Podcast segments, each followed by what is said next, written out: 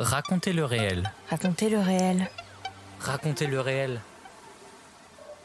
Le podcast qui le explore. podcast qui explore les dessous du documentaire.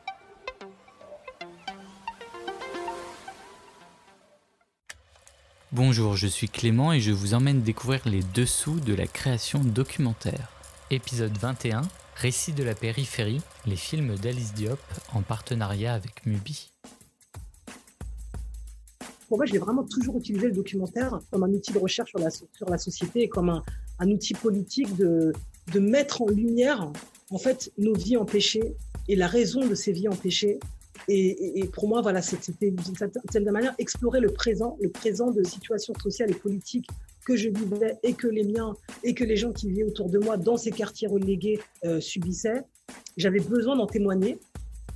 À l'occasion de la programmation spéciale Récit de la périphérie, les films d'Alice Diop, proposés sur le site de vidéo à la demande Mubi, j'ai le plaisir de recevoir dans cet épisode la réalisatrice Alice Diop. Cette programmation propose trois de ses films, Vers la tendresse, court-métrage réalisé en 2016 et récompensé par un César, et deux longs métrages, La permanence, réalisé en 2016, et La mort de Danton, réalisé en 2011. Trois films qui ont marqué la carrière de la cinéaste et sur lesquels nous allons revenir avec elle aujourd'hui. Trois films qui abordent la banlieue et ceux qui y vivent. Plus récemment, Alice Diop a également réalisé Nous, sorti au cinéma le 16 février 2022 et qui a reçu le prix du meilleur film à la Berlinale 2021 dans la sélection Rencontre. Bientôt sortira en salle son premier long métrage de fiction, Saint-Omer, doublement récompensé à la Mostra de Venise 2022. Cette interview a été réalisée à distance via Zoom entre Paris et New York. Toutes nos excuses donc pour la qualité du son. Racontez le réel épisode 21, ça commence maintenant.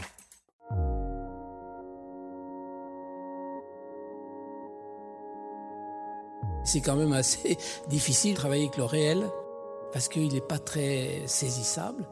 Et c'est vrai que quand on rentre dans sa chambre d'hôtel comme ça et qu'on on, on met ses bobines sur la table de, de chevet. Explorer. Et comme nous, on a des films qui sont d'un certain coût, certains, même d'un énorme coût, c'est pas pour le goût de la dépense, parce que c'est s'endetter. Et j'aime pas m'endetter, mais j'y suis bien obligé, parce que je veux surprendre, parce que je veux être dans la, la, la folle aventure de la vie de, de, de ces animaux. Raconter. Moi, j'ai tendance à valoriser les gens que je filme, des gens de la rue, de, de, de tout le monde. Et je les valorise en les écoutant, en montant leurs propos. Les gens deviennent des héros, des héros de leur village, de leur endroit. On met les gens en valeur, on a envie que les gens qui vont au cinéma les rencontrent. Défendre. Moi, je voulais faire un film activiste. Donc c'était un film qui était là pour, pour amener de la connaissance, ou, pour avoir un peu plus amené l'écologie au cœur des consciences. Transmettre.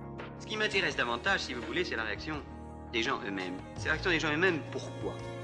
Eh bien, c'est que euh, les cinéastes, les cinéastes qui viennent faire des films dans ces pays, ne se rendent pas compte qu'il qu peut exister un dialogue absolument extraordinaire entre les gens qu'ils étudient ou qu'ils filment et eux-mêmes. Et que ce dialogue vient justement de ce moyen miraculeux qu'est le film. Le documentaire se dévoile dans Raconter le réel. Dans Raconter le réel.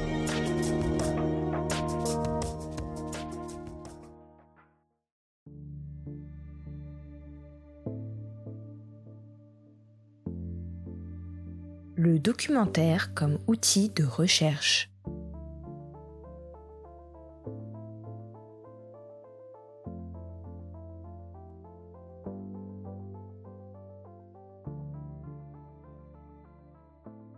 Alice Diop, revenons un peu sur votre parcours. Comment êtes-vous devenue réalisatrice? Alors, moi, en fait, j'ai découvert le cinéma à travers le, le, cinéma documentaire de façon euh, complètement hasardeuse. Dans le cadre d'un cours euh, d'histoire contemporaine que, j'ai pris en fait master quand j'étais à la fac il y a plus de 20 ans, une de, nos, de mes professeurs d'histoire qui s'appelait Hélène d'Almeida Topor nous a fait un cours sur les sources de l'histoire. Et en fait, dans ce cours, elle, a, diffusé des films de Jean Rouche et des films d'une anthropologue cinéaste, Eliane de comme étant une manière en fait de, de mettre en scène euh, l'anthropologie, l'ethnologie, de mettre en scène l'histoire, mais d'utiliser comme, moyen comme médium, le cinéma. Et moi, j'ai été complètement saisie et bouleversée par la rencontre avec ces films, notamment par le film d'Hélène de la Tour qui était Conte et Conte de la Cour. Et en fait, j'ai été saisie à plusieurs endroits et à plusieurs niveaux et pour plusieurs raisons. La première étant que c'était assez stupéfiant pour moi d'entamer ces études universitaires à la Sorbonne parce que justement, je me suis spécialisée en troisième année sur l'histoire coloniale. Et quand on étudie en fait l'histoire coloniale, et surtout il y a 20 ans, particulièrement il y a 20 ans, où c'était une histoire qui était vraiment, euh, c'est pas une histoire qui est très très très euh, qui, est, très enseignée, mais beaucoup plus aujourd'hui que ça ne l'était il y a 20 ans. Et c'était une, une déflagration tant politique qu'intime, c'est que tout d'un coup, j'avais l'impression d'avoir accès à quelque chose qui n'avait pas été dit, à un autre récit national qui venait enrichir, complexifier, éclairer euh, de façon fracassante l'histoire qu'on m'avait enseignée jusque-là et la remettre en question, bien entendu. Et plus que ça, ça venait carrément me, me, permettre d'avoir une espèce de miroir et une compréhension très précise sur tout le phénomène de discrimination que, que je pouvais euh, non seulement subir et vivre, mais constater autour de moi, euh, ayant grandi dans un quartier périphérique et, j'ai été confrontée en fait de façon directe à, la question de la violence, du racisme structurel, à la question de, de l'ampleur des discriminations. Et pour moi, c'est pas un discours idéologique, c'est pas un parti pris, c'est juste le récit d'une expérience de vie en fait et d'une d'une expérience empirique concrète et, et d'un regard sur les gens qui vivaient avec moi, autour de moi. Et du coup, finalement, que cette histoire me soit enseignée, elle me permet, ça me permettait au fond de comprendre le présent. Et, ça, ça a été quelque chose de fondateur dans ma pratique de cinéaste. Et au fond, je me suis dit que je faisais des découvertes majeures et profondément nécessaires politiquement, mais que je le faisais dans un cadre universitaire et académique qui, qui réduisait la portée. En tout cas, c'est ce que je me disais il y a 20 ans. Je pense qu'aujourd'hui, ce n'est pas tellement le cas parce que finalement, ces travaux de recherche se sont vachement multipliés, même si ce n'est pas encore suffisant.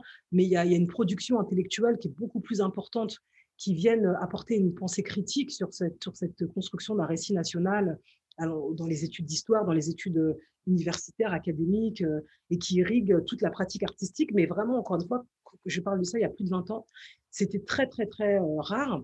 Et du coup, je me sentais très isolée et je me sentais d'autant plus isolée que, que, de vivre ces découvertes-là dans un cadre où la portée de ces savoirs-là ne dépassait pas en fait ce cadre très restreint. Donc, en fait, découvrir le film de Hélène de la Tour et au-delà du film de Hélène de la Tour, les films de Jean Rouge, par exemple, je, me disais que c'était un moyen beaucoup plus démocratique, parce que c'était pour moi ça l'enjeu, de, diffuser en fait ces savoirs-là et de le faire en utilisant en fait une, une, écriture sensible qui rendait en fait la compréhension et la possibilité d'y avoir accès de façon plus plus vaste. Donc, en fait, je pense que c'est, mais ça, je le formule aujourd'hui, mais, mais à l'époque, euh, je ne sais pas si je me l'étais formulé si précisément, mais moi, c'est vraiment un retour sur mon parcours. Mais je pense que c'est clairement là où je me suis dit que, que le cinéma pouvait être un moyen euh, de, recherche. Pour moi, j'ai vraiment toujours utilisé le documentaire comme un outil, en fait, comme un outil de recherche, comme un outil de recherche sur la, sur la société et comme un, un outil politique de, de mettre en lumière, en fait, nos vies empêchées, et la raison de ces vies empêchées. Et, et pour moi, voilà, c'était d'une certaine manière explorer le présent, le présent de situations sociales et politiques que je vivais et que les miens et que les gens qui vivaient autour de moi dans ces quartiers relégués euh, subissaient. J'avais besoin d'en témoigner et j'avais besoin que ce soit dit. Euh, j'avais besoin que ce soit reconnu et, et le cinéma documentaire m'est apparu comme la forme euh, la plus adaptée pour, pour, pour la nécessité que j'avais à, cet, à cet égard. Quoi.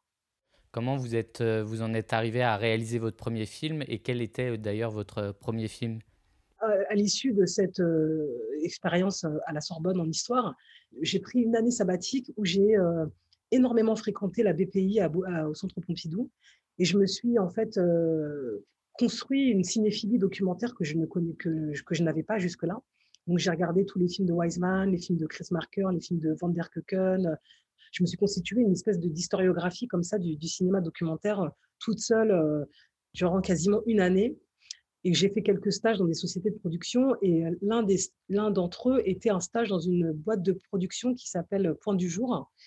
Et par ailleurs, j'ai décidé de, faire un master en, écriture, en sociologie visuelle. Donc, c'est un, master qui s'appelle Image et Société à Évry-Courcouronne. Et dans le cadre de ce master, on devait faire un stage et j'ai fait ce stage dans cette société de production à Point du Jour où, où j'ai commencé à travailler après, mon stage et à faire des petits boulots d'assistante, j'étais assistante réelle et j'ai réalisé quelques émissions pour un, un magazine qui s'appelle qui s'appelait, je ne sais pas si ça existe encore, si je pense que ça existe, L'œil et la main. Et c'est intéressant, L'œil et la main, parce que c'est un, c'est un magazine qui, sur la culture et le monde des sourds et malentendants. Et en fait, le, toute la, l'éthique et toute la, la, dimension politique de L'œil et la main, c'est de considérer la surdité non pas comme un handicap, mais comme une, comme une minorité culturelle. Donc c'était aussi une forme d'exploration d'un monde nouveau, comme ça, à la marge d'une certaine forme de norme. Donc ça, c'était très intéressant. Et, dans le, et ensuite, donc j'ai, travaillé pendant une, une, année, je crois, et le, le producteur de Point du Jour m'a, m'a proposé de faire mon premier film, qui était un film de commande pour la chaîne Voyage. Et ça, c'est assez intéressant aussi. Et la commande était, était de, de réaliser en fait un film de voyage dans une euh, tour HLM. Donc, en fait, ça aurait pu être un film tout à fait euh, divertissant, un film un peu de, de, voyage, un peu complaisant, un peu, euh, un peu drôle, un peu exotisant. Et en fait, je, me, je suis partie de cette, euh, de cette commande-là et, je, et je l'ai détournée totalement. Et en fait, j'ai tourné non pas dans n'importe quelle tour euh, de n'importe quelle banlieue, mais dans la tour où j'avais moi-même grandi, dans la cité où j'avais vécu, au, 3000. Et même si ça a été, euh, voilà, c'était toujours très, enfin, j'avais pas encore la, la maturité cinématographique pour détourner autant que je l'aurais souhaité la commande, mais quand même, c'est un film qui, qui utilise en fait cet argument du voyage et qui le détourne pour questionner déjà, comme le fait nous, d'ailleurs, mon mon dernier film documentaire, ce que ça peut vouloir dire de vivre ensemble dans un même espace, en mettant en regard et en, et en relation en fait des, histoires, des mémoires, des mythologies, des manières de vivre, des, des lieux d'où on, vient complètement différents. Qu'est-ce que ça veut dire et qu'est-ce que ça façonne de grandir parmi, euh, comme je l'ai fait d'ailleurs, parmi toutes ces histoires, qu'est-ce que ça raconte et comment, comment ça résonne et comment ça façonne la manière dont on peut se penser euh, française quand on, quand on a été dans la diversité des possibles que, que cette question et que cette, euh, et que cette identité peut recouvrir? Et finalement, ce premier film, avec tous les défauts du premier film, dans un cadre très télévisuel, encore une fois, avec comme une norme imposée, une, il, il, prenait déjà en charge finalement ces, ces, ces, ces questions-là. Pourquoi avoir choisi donc le, plutôt le documentaire que la fiction? Je me suis même pas posé cette question-là. Euh, aujourd'hui, je dirais que je vois aucune différence entre le cinéma documentaire et le cinéma de fiction, euh, dans le sens où pour moi, ce qui est le, plus, ce qui est fondamental dans le cinéma, c'est la question de la de trouver la forme juste euh, qui, qui, serait à même de rendre compte d'un point de vue, de point de vue qu'on a sur le réel. Et ça, c'est une conviction que j'ai toujours eue et, c'est une conviction que j'ai pu éprouver dans le tournage de ma fiction que j'ai terminé il y a peu de temps. Et je me suis rendu compte que j'ai autant de réflexions de mise en, sur la mise en scène dans mes films de fiction, dans, ce film de fiction, que je n'en ai eu dans tous les films documentaires que j'ai fait jusque-là. Donc, pour moi, le documentaire, encore une fois, c'était un outil. Je l'ai utilisé comme un outil de, recherche, un, un outil d'écriture du réel, d'écriture du réel dans le but de, de, rendre compte de, l'expérience minoritaire, de l'expérience à la marge, de l'expérience euh, d'une de, ces villas euh, qui, que j'estimais ne pas, euh, qui n'avaient pas été assez filmées, qui n'avaient pas été assez dites, en tout cas pas dites de l'intérieur, comme ma, position me permettait de le faire. Donc, moi, ça a été tout à fait naturel de, de passer par le, par le documentaire pour, pour cette nécessité politique de raconter le réel, en fait, de raconter le monde qui m'habite et le monde qui, qui m'entourait. Pour illustrer vos propos, on écoute un extrait de La mort de Danton que vous avez réalisé à Diop en 2011. Et toi, là où t'en es par rapport à ta formation? Ça devient de plus en plus difficile. Autant le boulot que autant le. avec les gens cours, t'as vu? Bon, heureusement qu'il y a deux, trois têtes euh, dans d'autres classes, t'as vu Mais je me sens seul. Là, c'est vraiment dans mon coin, t'as vu Voilà quoi limite euh, le chat de gouttière de la classe. C'est-à-dire Le matou, quoi. Tu vois, il y a les bons chats bien propres. Moi, je suis le matou, t'as vu, je suis plein de poils, t'as vu, bien hardcore, tu vois.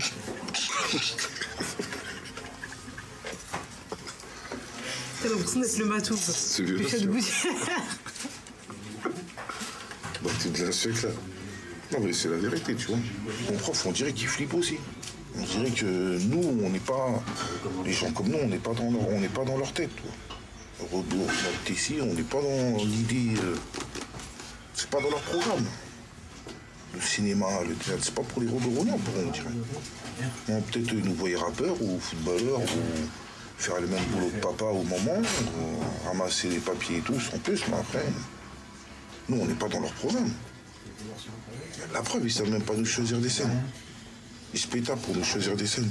Tu penses que ton prof, il sait pas choisir des scènes Il me dit chercher des scènes de noir. C'est moi ou toi le prof? C'est toi qui dois me donner les scènes. J'ai pas à chercher. moi. Il te dit chercher des scènes de noir. un jour, il m'a dit euh, Vous connaissez pas des auteurs, euh, des auteurs noirs et tout? Pourquoi? Bah, Pour me donner ces scènes-là. Tellement que le mec, il est du père.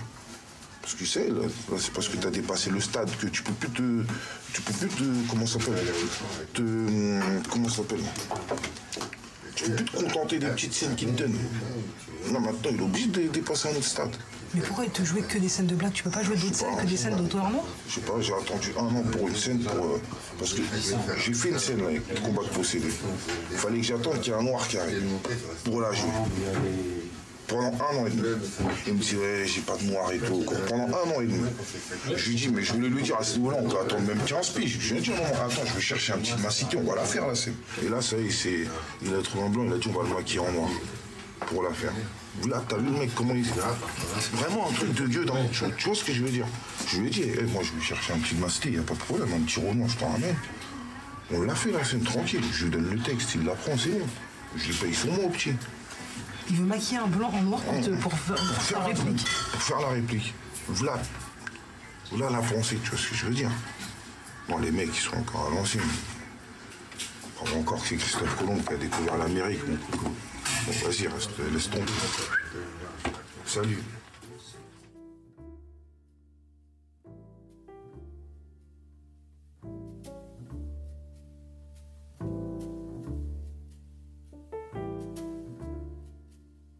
Récit de la périphérie.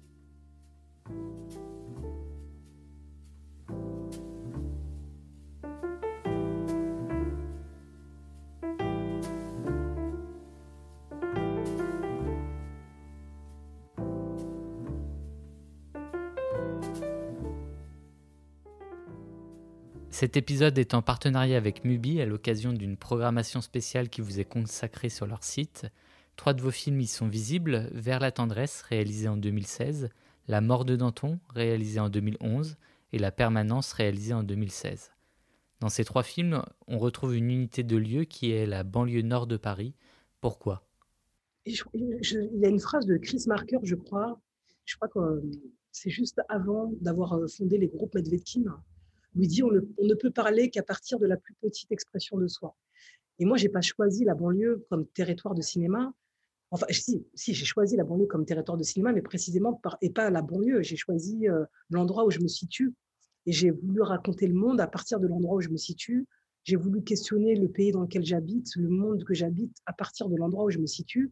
Et il s'avère que l'endroit où je me situe, l'endroit où j'ai grandi, l'endroit où j'habite encore, c'est la banlieue. Donc je pense que je ne sais, pas si je continuerai à faire de, ce lieu-là et de ces territoires-là mon territoire de cinéma. Je, je- ça, je ne peux pas le, le présager. J'ai l'impression que mon film Nous euh, vient clôturer aussi un cycle, vient clôturer aussi euh, une obsession que j'ai creusée de film, après film.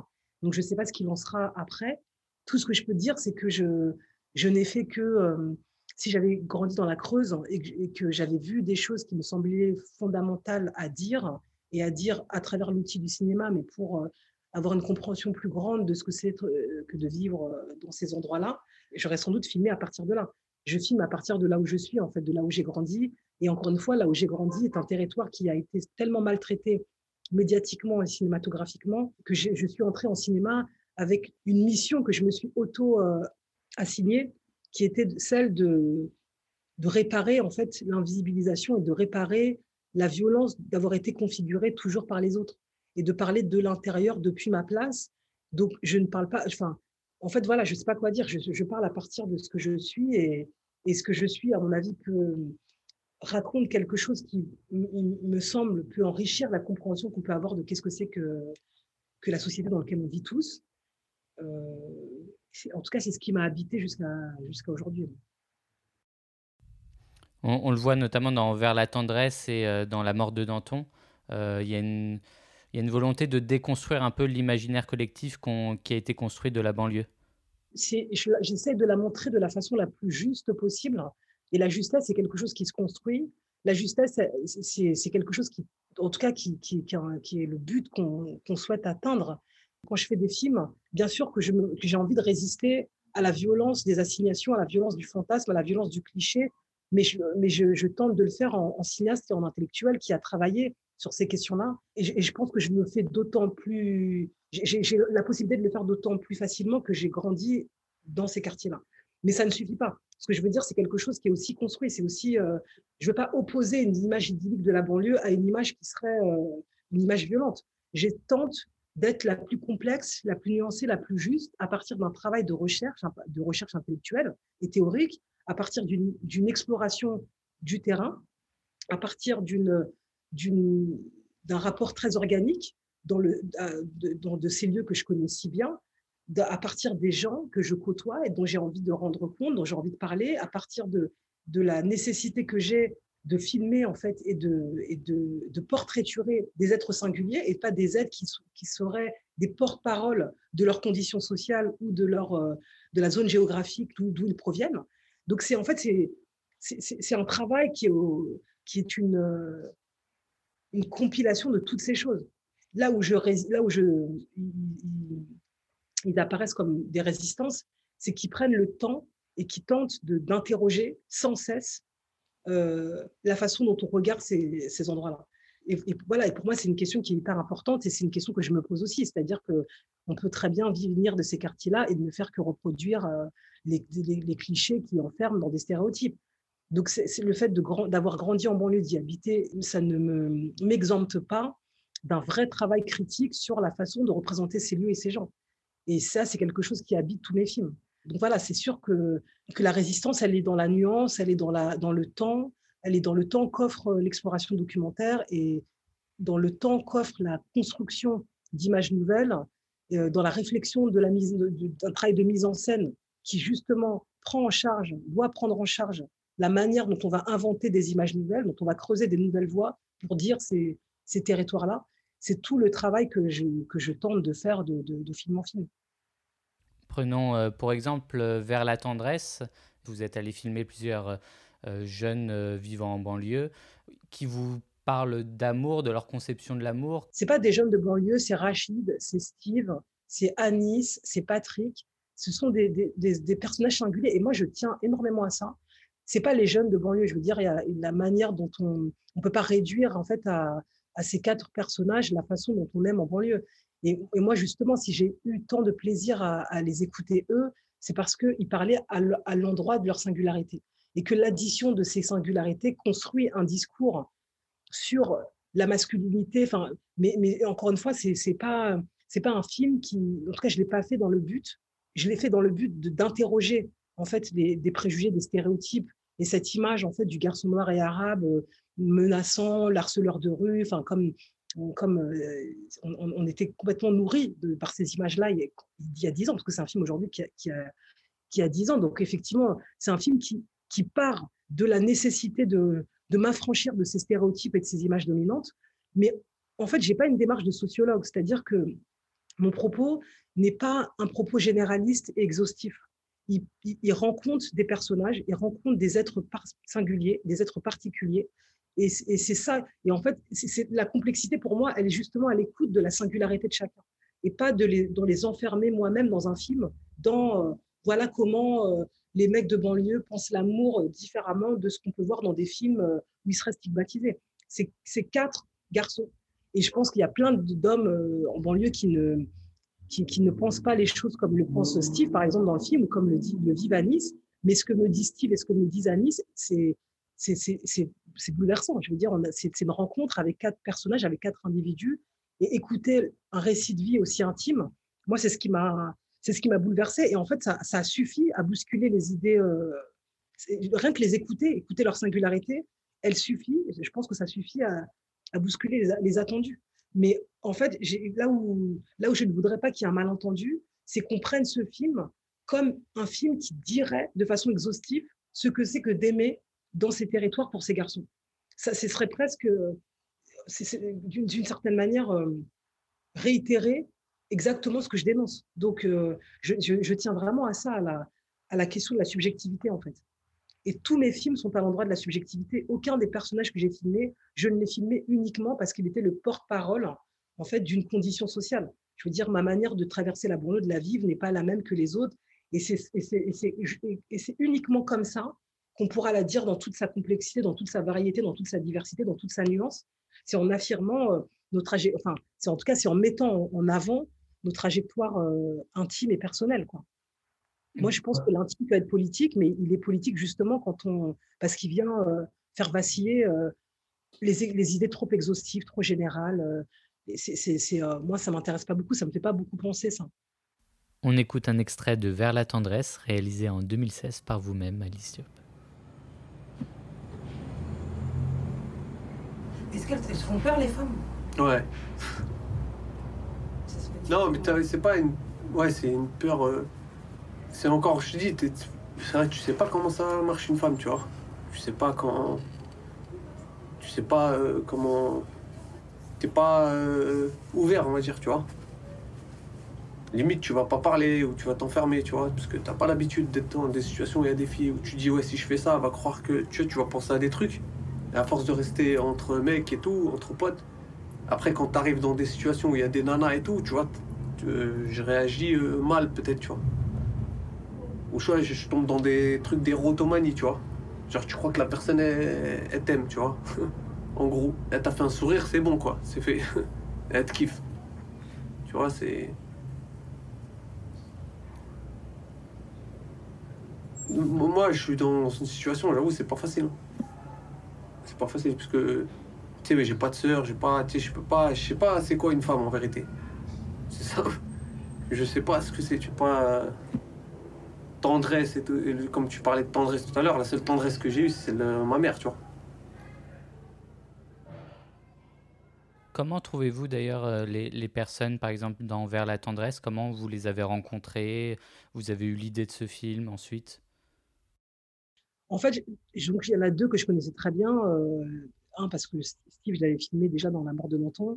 Et, le, et Patrick, qui était mon meilleur ami. Les deux autres, je ne les connaissais pas du tout. Et en fait, je les ai filmés, mais ce n'est pas eux qu'on voit dans le film. je les ai plutôt interrogés, en fait. Je les ai plutôt enregistrés. J'ai gardé euh, essentiellement le, le, son des, entretiens que j'ai pu avoir avec eux. Donc, j'ai envie de travailler sur les relations amoureuses des garçons euh, et les filles dans les banlieues, mais j'avais envie de le, de l'explorer à travers la parole intime et singulière de, quelques hommes. Parce que j'estimais, encore une fois, il y a dix ans, que les relations amoureuses, quand elles étaient mises en avant, mises en scène médiatiquement et cinématographiquement, c'était souvent pour euh, euh, insister sur la violence des, rapports de, misogynie euh, que je ne nie pas.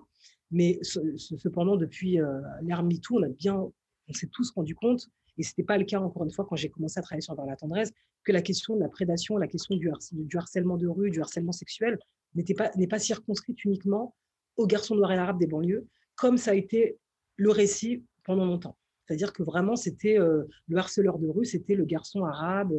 Et y donc, il y avait quelque chose euh, qui réitérait pour moi un certain nombre de, stéréotypes coloniaux là-dedans et, euh, et, la fabrication de l'homme arabe et noir comme la figure finalement de, l'homme menaçant et de l'homme l'homme, euh, voilà, comme cette fabrication du sauvage, quelque part pour moi, elle, provient en fait de cette histoire coloniale et elle, permet aussi de justifier un certain nombre de discriminations, un certain nombre de, de considérer et de, la place qu'on veut ou pas donner à ces hommes-là. Donc voilà, déconstruire ces, ces, choses-là me paraissait intéressant, mais je ne savais pas du tout comment m'y prendre et en tout cas, je ne voulais pas du tout m'y prendre comme une sociologue l'aurait fait. Donc j'ai juste eu envie de, discuter comme ça, sans aucun a priori, avec ces garçons, avec deux, deux que je connaissais très bien et deux que je ne connaissais pas, dans le but de, de, réfléchir à un film possible, qui aurait pu être un film de fiction, un film documentaire. Je n'avais absolument aucune idée. Donc j'ai donc donné rendez-vous à, à chacun d'entre eux. Ça a duré, je crois, une après-midi euh, pour chacun des, personnages, pour chacun de ces hommes. Et en fait, ce qu'ils m'ont révélé, ce qu'ils m'ont dit, m'ont tellement déplacé, m'a tellement, tellement ému, m'a tellement grandi, m'a tellement appris sur moi, sur eux, sur, euh, sur plein de choses, que j'ai décidé à, poster après d'en faire la matière euh, d'un film et de jouer avec l'intimité profonde de ce que ces garçons ont eu la délicatesse de me confier, quelque chose qui, d'inventer en fait un, dispositif visuel qui viendrait en fait se confronter en fait à cette parole et en confrontant en fait, ces, images qui finalement, dans, Vers la tendresse, quelque part, les garçons que je filme, notamment au début, je joue avec le cliché, je joue avec la caricature que je pousse vraiment très loin, dans une espèce d'ambiguïté entre la fiction et le documentaire. Et quelque part, ces voix-là viennent pointer le cliché, viennent l'interroger, viennent le réduire, viennent le contester. Et, en fait, c'est presque, voilà, c'est presque là la tension du film, elle, est dans la confrontation entre les images de ce groupe de garçons et euh, cette parole extrêmement bouleversante, extrêmement intime, extrêmement posée, extrêmement articulée sur ce qu'ils vivent, eux, mais dans ce, que chacun d'entre eux vivait, en fait, à, ce moment-là, de façon très, très singulière, justement. Ils ne parlent que d'eux, ils ne parlent qu'à partir d'eux, ils n'énoncent pas des propos euh, généraux et loin. C'est ça, vraiment, ça part de leur expérience, et c'est ça que je trouvais assez beau, quoi. Et, d'ailleurs, ils se sont confiés assez facilement, parce que comme, comme vous le dites, effectivement, c'est une parole très forte, très vraie. Très facilement, parce que je pense qu'ils avaient besoin, sans doute, de, d'avoir, de, de faire ce retour sur eux-mêmes et de. Et c'était aussi important pour eux de l'énoncer que, de, que pour moi de l'entendre et de, de, de fabriquer un film à partir de ce qu'ils m'avaient donné, en fait. Nous allons conclure par euh, deux questions assez courtes. La première, comment définiriez-vous le mot documentaire en, en une phrase? Plus à l'aise avec la question du cinéma du réel que du mot documentaire. Enfin, il a, il a, un historique ce mot, mais, mais c'est sûr que j'ai l'impression de fabriquer du cinéma du réel. Et dans ce, mot-là, dans ces deux mots à coller, il, a, il investi autant le territoire de la fiction que le territoire du réel, en fait. C'est vraiment comment proposer une, œuvre de cinéma à partir d'une exploration subjective, personnelle, intime, du réel. Donc, en fait, peut-être que le, documentaire, c'est comment documenter euh, à partir d'une expérience personnelle, euh, comment configurer, regarder, mettre en scène, à partir d'un regard, de la subjectivité d'un regard, le monde qui nous entoure. Peut-être que ce serait ça la définition la, la plus juste, à mon sens. Dernière question, s'il fallait choisir un film qui vous a marqué dans votre vie, un film documentaire, euh, quel serait ce film? Il y, en a, il y en a trop. qui, en plus, ça change en fonction des, de ce que j'explore, encore une fois, en fonction de, de, ma maturité, en fonction de ma compréhension, en fonction de... Non, un film, je ne pourrais pas en choisir un, mais peut-être un film que j'ai plaisir à revoir et qui se charge de significations euh, chaque fois différentes, c'est peut-être Sans Soleil, qui est un film inépuisable de, Chris Marker qui est un film euh, aux interprétations multiples et inépuisables, et qui sont toujours renouvelées à chaque, euh, à chaque nouveau visionnage de film. J'ai, j'ai entendu, compris, senti, euh, réfléchi à des choses différentes. Donc pour moi, c'est un film qui est d'une amplitude intellectuelle, esthétique, politique tellement énorme que je ne cesserai de prendre le plaisir à, à, découvrir. Mais je ne peux pas en avoir un. Il y en a tellement que c'est compliqué pour moi de répondre à cette question. Mais voilà, j'ai tenté quand même avec euh, en énonçant euh, le film de Marquin. Merci Alice Diop. Merci à vous. On rappelle que les trois films dont nous avons parlé, Vers la tendresse, La permanence et La mort de Danton, sont visibles sur Mubi dans le cadre d'une programmation spéciale qui vous est consacrée jusqu'au début 2023. On se quitte sur un extrait du film documentaire qui vous a marqué, sans soleil, réalisé par Chris Marker en 1983. Je vous écris tout ça d'un autre monde, un monde d'apparence. D'une certaine façon, les deux mondes communiquent. La mémoire est pour l'un ce que l'histoire est pour l'autre, une impossibilité. Les légendes naissent du besoin de déchiffrer l'indéchiffrable. Les mémoires doivent se contenter de leur délire, de leur dérive.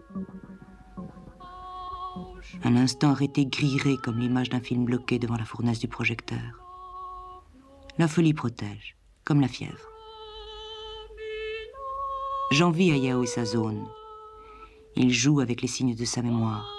Il les épingle et les décore comme des insectes qui se seraient envolés du temps et qu'il pourrait contempler d'un point situé à l'extérieur du temps, la seule éternité qui nous reste.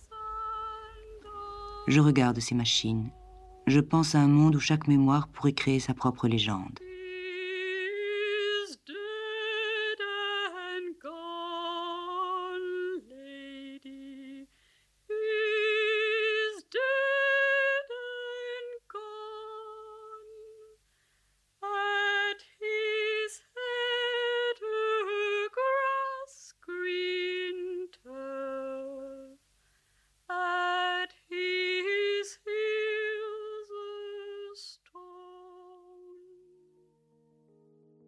C'était Raconter le réel, le podcast qui explore les dessous de la fabrication de documentaires. Réalisé en 2022 par moi-même, montage de Julia Ponte, illustration et visuel de Justine Lofredo. Si vous avez aimé ce podcast, n'hésitez pas à le noter et à commenter. Vous pouvez également nous suivre sur les réseaux sociaux Instagram, Facebook, LinkedIn et TikTok, où vous y trouverez des informations supplémentaires, des extraits, des recommandations et la date de sortie du prochain épisode. Je vous dis à très bientôt pour un nouvel épisode.